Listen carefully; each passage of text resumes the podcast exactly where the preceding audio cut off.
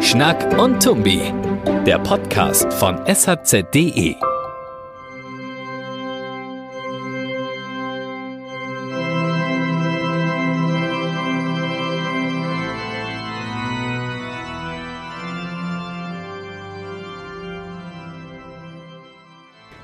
Habt ihr es erkannt? Das war der Hochzeitsmarsch von Felix Mendelssohn Bartholdy. Und damit wisst ihr auch schon, worum es heute geht. Ums Heiraten. Mein Name ist Merle Dieselkemper und mit mir im Studio ist Max Mattis. Hallo, moin, moin. Hi. Ja, Merle, mich würde mal interessieren, hast du eigentlich schon mal ans Heiraten gedacht? Ja, vielleicht so ein, zwei Mal. Ähm, Im Prinzip ist alles gesetzt. Ich habe Vorstellungen von meinem Kleid, ich habe die Location, ich habe jemanden, der den Kuchen backt. Ich weiß auch schon, wie meine Einladungen aussehen sollen. Ähm, ja, es fehlt halt nur noch eine Kleinigkeit. Also eigentlich recht unwichtig, aber. Okay, aber das Wichtigste hast du schon alles vorbereitet. Das Wichtigste, ich habe alles vorbereitet, nur der Mann fehlt halt noch. Aber wie gesagt, ich sage ja, es ist nur eine, nur eine Kleinigkeit eigentlich. Ja, okay. Ja, wir haben ein bisschen vor, mit dem Thema Hochzeit heute im Podcast äh, Frühlingsstimmung zu verbreiten. Und ähm, ja, wir wollen, dass ihr nach der Sendung auch fürs Heiraten gewappnet seid und über die aktuellen Hochzeitstrends 2018 ganz und gar auf dem Laufenden. Und dazu haben wir uns äh, eine Expertin eingeladen, die wir gleich interviewen wollen. Und das ist Jana Walter aus Kiel, eine freie Journalistin, die auch hin, hin und wieder für uns, also für den schleswig-holsteinischen Zeitungsverlag, Texte schreibt. Und sie betreibt einen äh, eigenen Blog zu Hochzeiten in Schleswig-Holstein. Genau, und ähm, wird uns jetzt ein paar Fragen beantworten. Hallo, hier ist Jana. Hallo, hier sind Merle und Max. Hi Jana. Hi. Ja, sag mal, woher nimmst du eigentlich deine ganzen Inspirationen für deine Blog-Einträge? Bekommst du Tipps von Bräuten oder bist du in deiner Freizeit nur auf Hochzeiten unterwegs? Ja, also ähm, vieles nehme ich auf jeden Fall von den Hochzeiten mit, auf denen ich selber auch als Gast äh, eingeladen war oder halt auch von Freunden und Bekannten, die mir von Hochzeiten berichten. Und dann ist es so, dass ich ganz gut im Austausch mit vielen Dienstleistern der Branche in Schleswig-Holstein bin und die mir natürlich ähm, davon berichten, von ihrer Arbeit.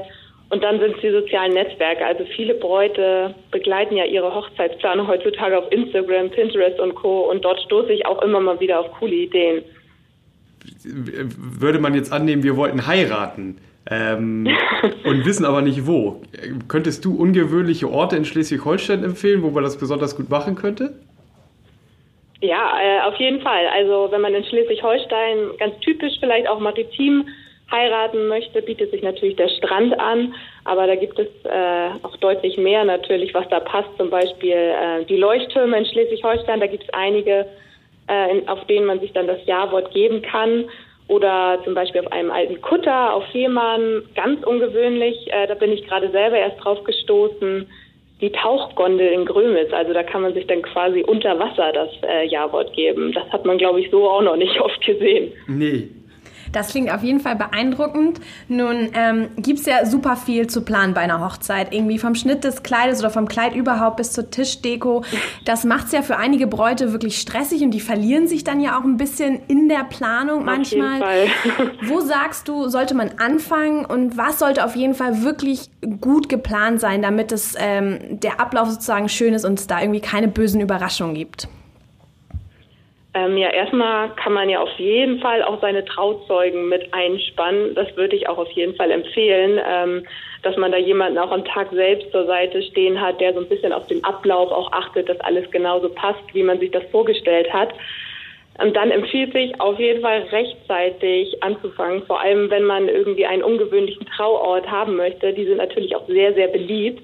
Also mindestens ein Jahr vorher sollte man da anfragen. Ähm, dann natürlich ganz zu Anfang sollte man sich erstmal darüber klar werden, was man eigentlich für eine Trauung möchte. Also nur klassisch standesamtlich, möchte man eine kirchliche Trauung oder was auch immer beliebter wird, sind die sogenannten freien Trauungen. Und da muss man natürlich auch rechtzeitig einen passenden Trauredner für sich finden, weil das ja was ganz Persönliches, Individuelles ist. Und ähm, ja, da empfiehlt es sich wirklich sehr früh anzufangen und vielleicht auch so eine Art Planungsbuch, Checkliste oder auch eine App zu benutzen, damit man dann nicht den Überblick verliert. Alles klar, das waren auf jeden Fall schon mal hilfreiche Tipps. Ähm es gibt ja nun aber auch die, die vielleicht nicht ein Jahr vorher anfangen zu planen, sondern äh, kurz entschlossen heiraten. Ähm, hättest du auch für die Tipps, wenn die, äh, ja, wenn man schnell heiraten möchte? Ja, also es gibt auch sogenannte Express-Wedding-Agenturen. Da bin ich letztens tatsächlich auch drauf aufmerksam geworden. Ähm, das habe ich schon ganz viel gehört, dass das in Dänemark immer sehr schnell und unkompliziert geht. Das ist ja für die Schleswig-Holsteiner jetzt nicht so weit weg. Ja. Ähm, da kann man tatsächlich äh, sehr unkompliziert und unbürokratisch schnell heiraten. Okay, also das Las Vegas in Europa. ja, genau. Ähm, jedes Jahr hat ja in Sachen Hochzeit immer so seine ganz eigenen Trends. Ähm, was erwartet uns denn da jetzt 2018, also bezüglich Kleider, Deko, Location? Also was dieses Jahr auf jeden Fall immer noch sehr, sehr angesagt bleiben wird, das war im letzten Jahr auch schon so, sind die Vintage-Hochzeiten. Also ja. dieser ganze Bohemian-Look, äh, ganz viel Spitze, ganz romantisch und shabby chic. Ähm, das wird sich natürlich auch dann in den Brautkleidern widerspiegeln. Da haben wir jetzt zum Glück auch einen neuen Laden jetzt, der gerade hier in Kiel heute sogar eröffnet, ähm, wo man Vintage-Kleider bekommen kann. Also das wird sich, glaube ich, noch durch das ganze Jahr ziehen. Dabei ist auch wirklich immer noch total im Trend, ganz viel selber zu basteln, also do it yourself. Also ob das jetzt die Hochzeitseinladungen sind und auch die Tischdeko, das ist einfach viel persönlicher und individueller und da kann man auch ganz viel mit dem Vintage-Look machen. Es ist ja aber ein ziemlich schmaler Grad zwischen einer geschmackvollen Hochzeit und einer, die dann mit viel zu viel Kitsch überladen wurde. Äh, was kann man denn machen, um diese Linie äh, nicht zu übertreten? Ja, also ich denke mal, dass man so Akzente ein bisschen ausgewählter setzen sollte und auch aufpasst, dass es nicht zu sehr romantisch verspielt wird und auch immer noch so ein bisschen den Bräutigam mit widerspiegelt. Ähm, da habe ich jetzt auch gerade was ganz Interessantes gesehen. Äh, ganz viele haben ja so eine wirklich so pastellfarbene Candy Bar auf ihrer Hochzeit heutzutage. Da kann man auch das männliche Pendant vielleicht dann nochmal mit zusetzen, die Brandy Bar. Ähm, Was ja, ist denn das? da einfach darauf achtet, dass man das nicht zu kitschig überladen hält und vielleicht nur hier und da Akzente setzt und auch mal, ich weiß, die Frauen reißen ganz gerne die Planung an sich, vielleicht den Mann auch noch mal ein bisschen mehr mit einbeziehen. Ja, Merle fragte eben noch mal nach, ähm, was kann man sich denn unter einer Brandy Bar genau vorstellen? Naja, es ist dieser Trend eigentlich, dass man solche interaktiven Bars hat. So eine Brandy Bar wäre dann wirklich so ein, vielleicht so ein cooler alter Servierwagen mit so Kristallflaschen, wo dann verschiedene Getränkesorten angeboten werden. Also nicht nur Brandy, sondern vielleicht auch ein spezieller Whisky, vielleicht auch gerne was Regionales und dass man sich dort selber bedient. Das ist bei der Candy Bar halt genauso und soll halt erstmal ein Hingucker sein, aber dann auch den Charakter haben, dass die Gäste dort im Austausch miteinander kommen und sich eben nicht nur immer an die Bar stellen und äh, von den Servicekräften bedienen lassen, sondern auch mal selber ähm, Hand anlegen dann. Okay, das ist auch interessant.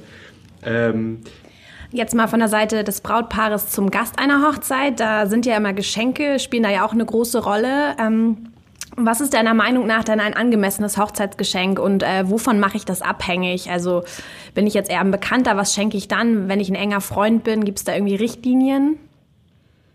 Ja, also die meisten Brautpaare schreiben ja schon auf ihre Hochzeitseinladungen drauf, ähm, meistens, dass sie sich äh, keine Haushaltswaren mehr wünschen, so wie es früher einmal war. Da hat man ja wirklich irgendwie noch eine Salatschleuder oder ein paar Kochtöpfe verschenkt.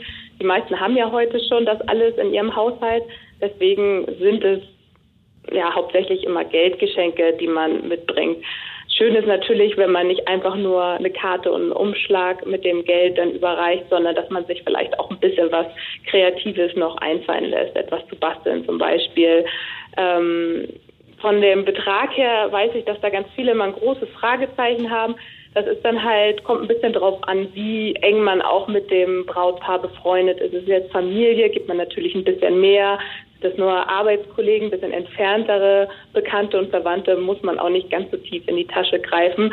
Im Endeffekt kommt es aber auch darauf an, was man was man selber geben möchte. Ich glaube, es ist klar, dass äh, der Student nicht so viel geben kann wie der erfolgreiche Banker. Das ist auch dem Brautpaar klar und im Endeffekt freuen sie sich ja auch, dass man den Tag mit einem verbringt und dass man da ist. Ja, ähm, Jana, vielen Dank für deine Tipps. Äh, ich glaube, die helfen dem einen oder anderen noch mal ein bisschen auf die Sprünge. Sehr gerne. Und viel Freude dieses Jahr bei deinen ganzen Hochzeiten, wo du dann auch unterwegs bist. Ja, danke schön. Danke dir. Tschüss. Ciao. Bis dann. Tschüss. Oh Max, ich habe jetzt einfach richtig Lust zu heiraten. All ihre Ideen mit der Candy und der Brandy Bar und solche Sachen. Ich kann mir das alles schon sehr, sehr gut vorstellen. Und ja, ich habe auf jeden Fall richtig Lust, Du stehst auch selber sehr auf, eine Braut zu sein. Du stehst auch sehr auf den Vintage-Look, oder? Ja, ich kann mir das auch vorstellen. Ich habe das mir schon vorher vorgestellt, äh, bevor das jetzt so Trend wurde. Ich mag einfach auch dieses Rustikal, diesen Landhaus-Schick. und ja, das sind so Weil bei mir ist das so, ich denke, wenn ich jetzt heiraten würde, ich würde ein bisschen gegen den Trend arbeiten und vielleicht nicht diese ganze Vintage, das hatte ich letztes Jahr auch schon zweimal auf zwei Hochzeiten. Äh, ich würde das doch irgendwie versuchen, so wenn du sagst rustikal, unter rustikal stelle ich mir da irgendwie noch was anderes vor. Ja, das stimmt. Ähm, ich denke auch, man sollte sich da nicht zu sehr an Trends orientieren, weil nachher hast du eine Hochzeit, die halt total trendy ist, aber überhaupt nicht das Brautpaar widerspiegelt. Aber ähm, Der Mix. es muss so ein Mix sein, genau. Was, äh, weil auch so gerade bei Kleidern, dann gibt es halt vielleicht auch nur Kleider mit sehr, sehr viel Spitze. Wenn du jetzt gerade was anderes haben willst, hast du Schwierigkeiten. Aber ich finde, man sollte sich auch immer selber widerspiegeln und sich nicht zu sehr beeinflussen lassen. Aber so eine Landhaus-Hochzeit mit Kutsche dann, Merle, das wär's doch, oder? Naja, ohne Kutsche, aber Landhaus Dann ist es ja keine Landhaus-Hochzeit. Doch. Ähm, Okay. Einfach so richtig schön im Garten, das äh, ist genau das, was ich mir vorstelle, ja. Dann gibt es natürlich auch noch die Frage, ob man in der Kirche heiraten möchte oder nicht. Du nicht, Merle, oder? Nee, ich möchte ehrlich gesagt nicht in der Kirche heiraten. Ich bin auch nicht mehr in der Kirche und ich fand auch Janas Idee von dem von der freien Trauung ganz toll, weil ich das wie gesagt super schön finde, im Garten zu heiraten und auch einen Redner zu haben, der halt sehr persönlich in- individuell auf das Brautpaar eingeht. Da müssten wir gucken, wie wir da zusammenkommen, weil für mich wäre es schon wichtig, in der Kirche zu heiraten. Dazu sprechen wir mit Sigrun König. Sie ist Pastorin in der Heiligen Geistgemeinde in Kiel.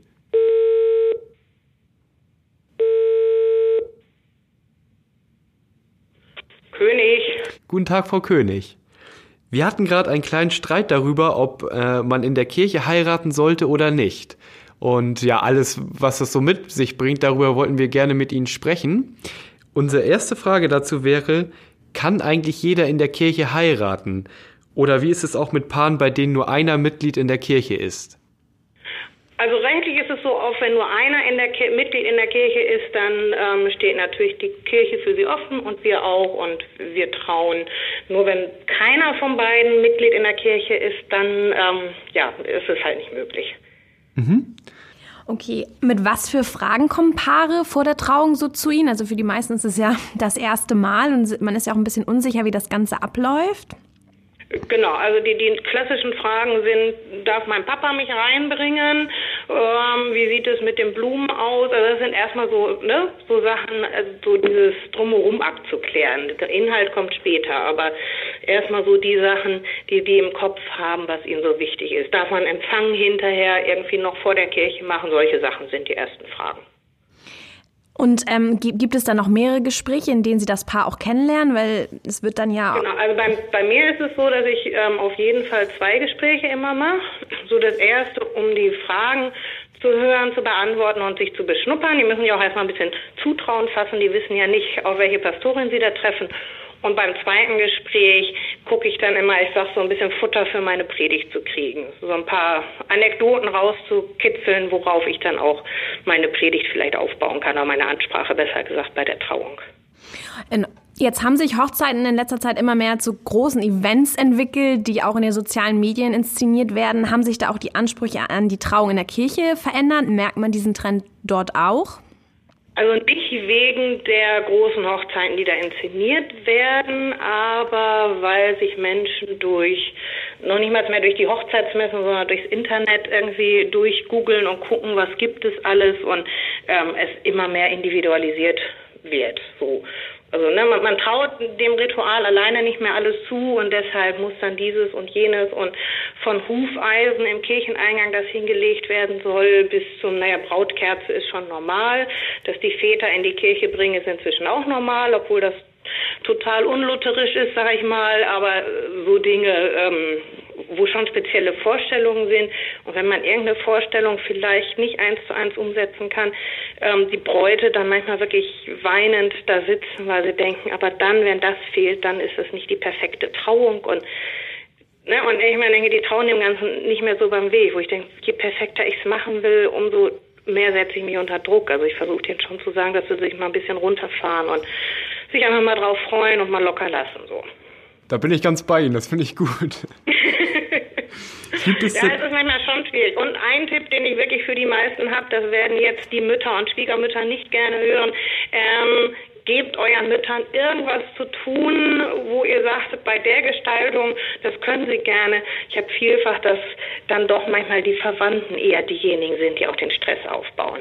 Mhm. Okay. Wenn man dann zum Beispiel sagt, Blumenschmuck ist mir nicht so wichtig, lass sich Mama oder Schwiegermama darum kümmern, dann haben sie was zu tun, dann können sie sich daran austoben und ähm, lassen die inhaltliche Gestaltung dann doch überlassen das dann mehr dem Brautpaar und mir.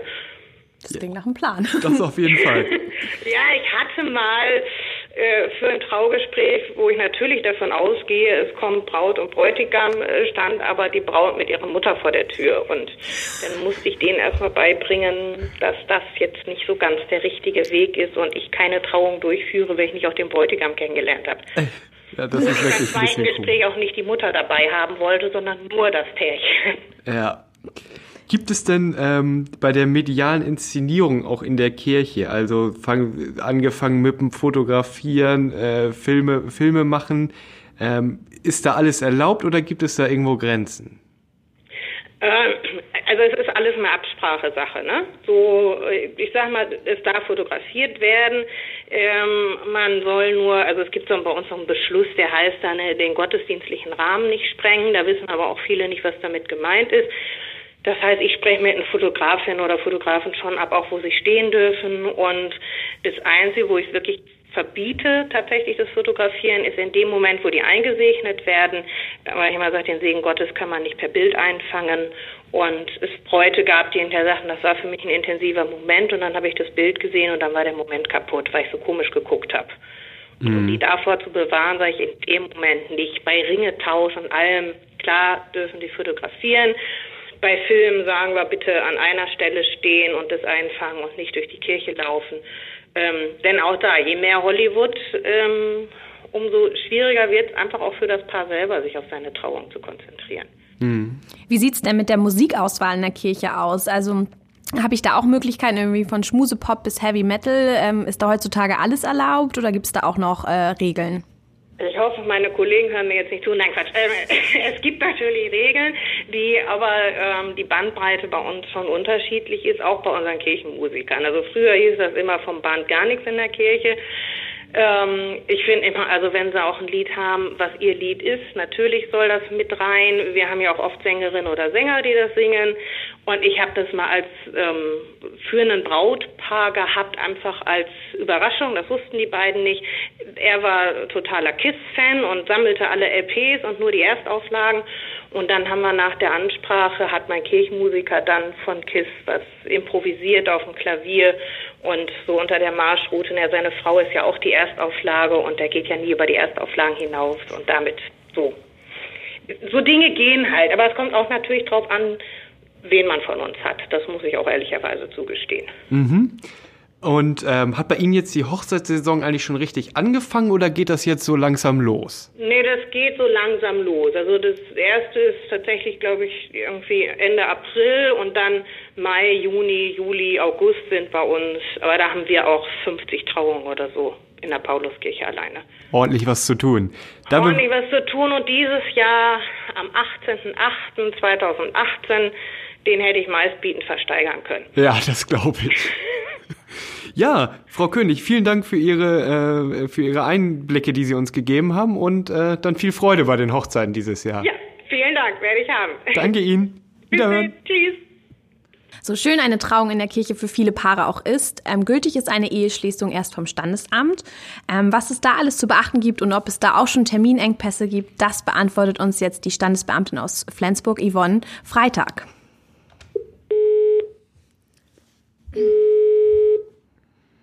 Standesamt Flensburg, Jemand Freitag. Hallo. Hallo, Frau Freitag. Guten Tag, Frau Freitag. Ja, wie sieht es denn mit Terminen bei Ihnen aus? Wie rechtzeitig sollte man anfragen und gibt es für dieses Jahr überhaupt noch Termine, wenn, es, wenn man kurz entschlossen heiraten möchte? Also kurz entschlossen geht bei uns fast jederzeit zu den Öffnungszeiten, wenn alle Voraussetzungen vorliegen, gar kein Problem. Ansonsten eine Anmeldung zur Eheschließung hat ja bestimmte Bedingungen, ist also auch nur ein halbes Jahr lang gültig. Dementsprechend können natürlich Terminvereinbarungen bei uns im Moment maximal bis zum 23. September erfolgen. Alles andere kann ja erst später gemacht werden. Achso, das heißt, wenn ich jetzt im Dezember heiraten möchte, muss ich noch ein bisschen warten, bis Ganz dann. genau. Ah, okay. Dann kann man zwar alle Unterlagen schon mal zusammensuchen für sich selbst, weil man braucht natürlich ein paar Sachen, aber bei uns die Anmeldung kann man wirklich frühestens taggenau ein halbes Jahr vorher machen. Okay, und wie sieht es mit dem 18.08.2018 aus? Wir hatten mit äh, einer pa Pastorin Sigrun König gesprochen, die sagte, sie hätte da super viele Anfragen gehabt. Wie sieht es beim Standesamt aus?